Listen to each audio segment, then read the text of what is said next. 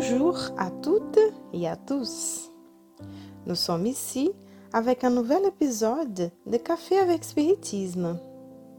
Aujourd'hui, les commentaires sont de notre ami Saulo Montero. Il commence en disant qu'il espère que vous allez bien. Mais si ce n'est pas le cas, tout va bien quand même. La vie est faite de cycles.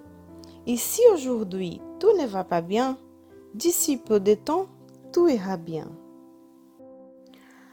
Saulo nous dit que nous sommes toujours réunis autour du chapitre 1 de la Grande Énigme, livre de Léon Denis, l'apôtre du spiritisme.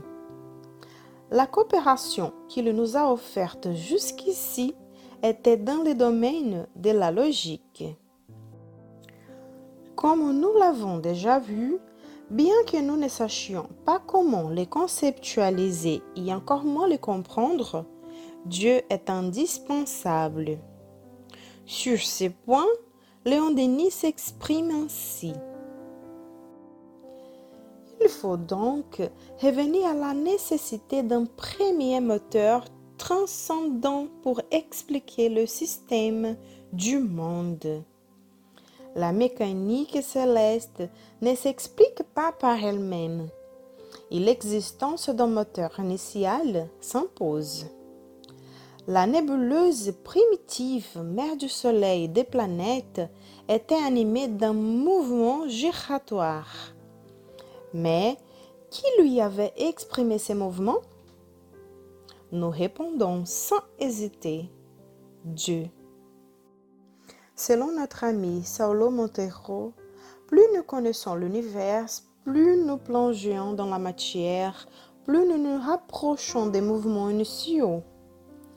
La chimie pensait que l'atome était la plus petite particule de matière.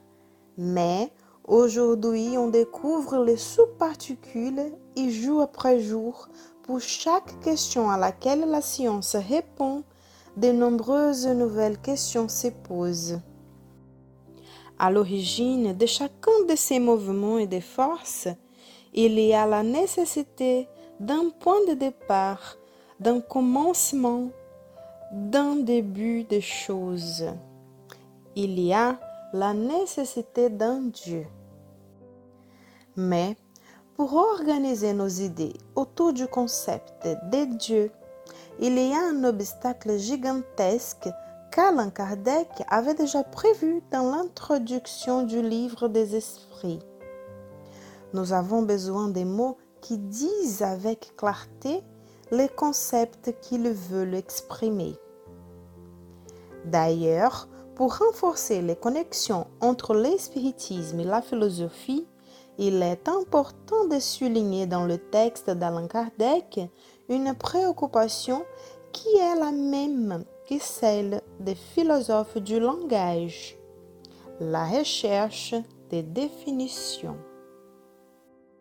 Wittgenstein, un philosophe spiritualiste du XXe siècle, défendait que chaque définition porte une charge sociale toujours associée à la culture pratiquée par chaque société. La capacité de compréhension de l'être humain n'est pas seulement quelque chose de biologique, de cognitif. La cognition est également liée au contexte dans lequel chacun d'entre nous est inséré. Léon Denis savait tout cela et a proclamé sur Dieu et le langage humain. Mais le langage humain est impuissant à exprimer l'idée de l'être infini. Dès que nous nous servons des noms et des termes, nous limitons ce qui est sans limite toutes les définitions sont insuffisantes et dans une certaine mesure induisent en erreur. Cependant, la pensée pour exprimer a besoin de termes. Les moins éloignés de la réalité est celui par lequel le prêtre d'Égypte désignait Dieu. Je suis, c'est-à-dire Je suis l'être par excellence, absolu, éternel, de qui émanent tous les êtres. Je suis. Dieu est je suis. Il se peut que nous ne soyons pas capables dans cette vie d'énumérer tout ce que Dieu est, car les définitions nous échappent. Mais il dit, je suis. Je suis tout ce que tu as besoin que je sois, parce que tout ce qui est en toi vient de moi. Et tes besoins, tes désirs, ton avenir, tout est en moi parce que je suis. Je suis tout ce qui existe, tout ce que tu connais et ce que tu vas encore découvrir. Hier, c'était moi et demain, ce sera toujours moi. C'est comme s'il nous assurait de son existence, même si nous ne le comprenons pas et même si nous ne croyons pas en lui. Dieu est. Il est avec toi. Comment le trouver? Où le chercher? Quel chemin prendre pour cette rencontre? Léon Denis a quelques pistes et en voici une. Ne cherche pas Dieu.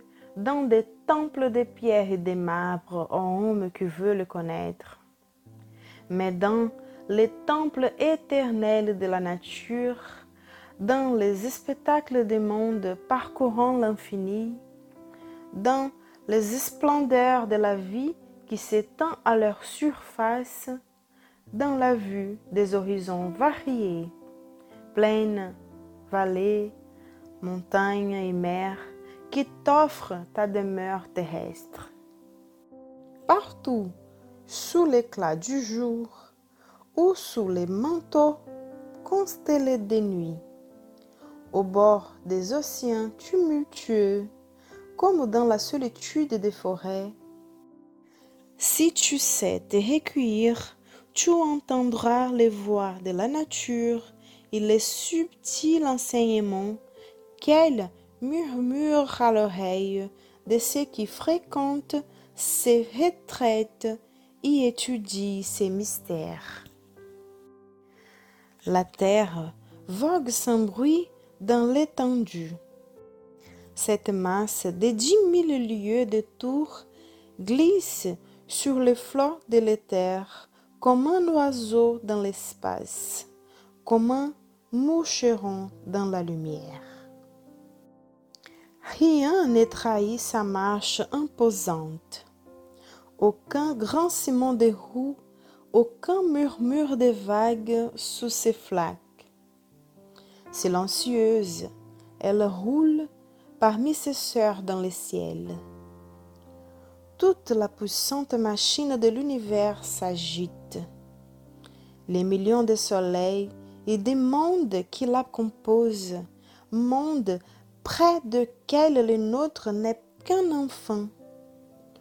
Tout se déplace, s'entrecroise, poursuivent leur révolution avec les vitesses effrayantes, sans qu'aucun son aucun heure ne vienne trahir l'action de ces gigantesques appareils.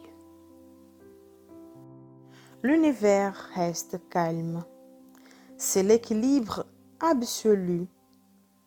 C'est la majesté d'un pouvoir mystérieux, d'une intelligence qui ne s'impose pas, qui se cache au sein des choses et dont la présence se révèle à la pensée et au cœur, et qui attire le chercheur comme l'abîme.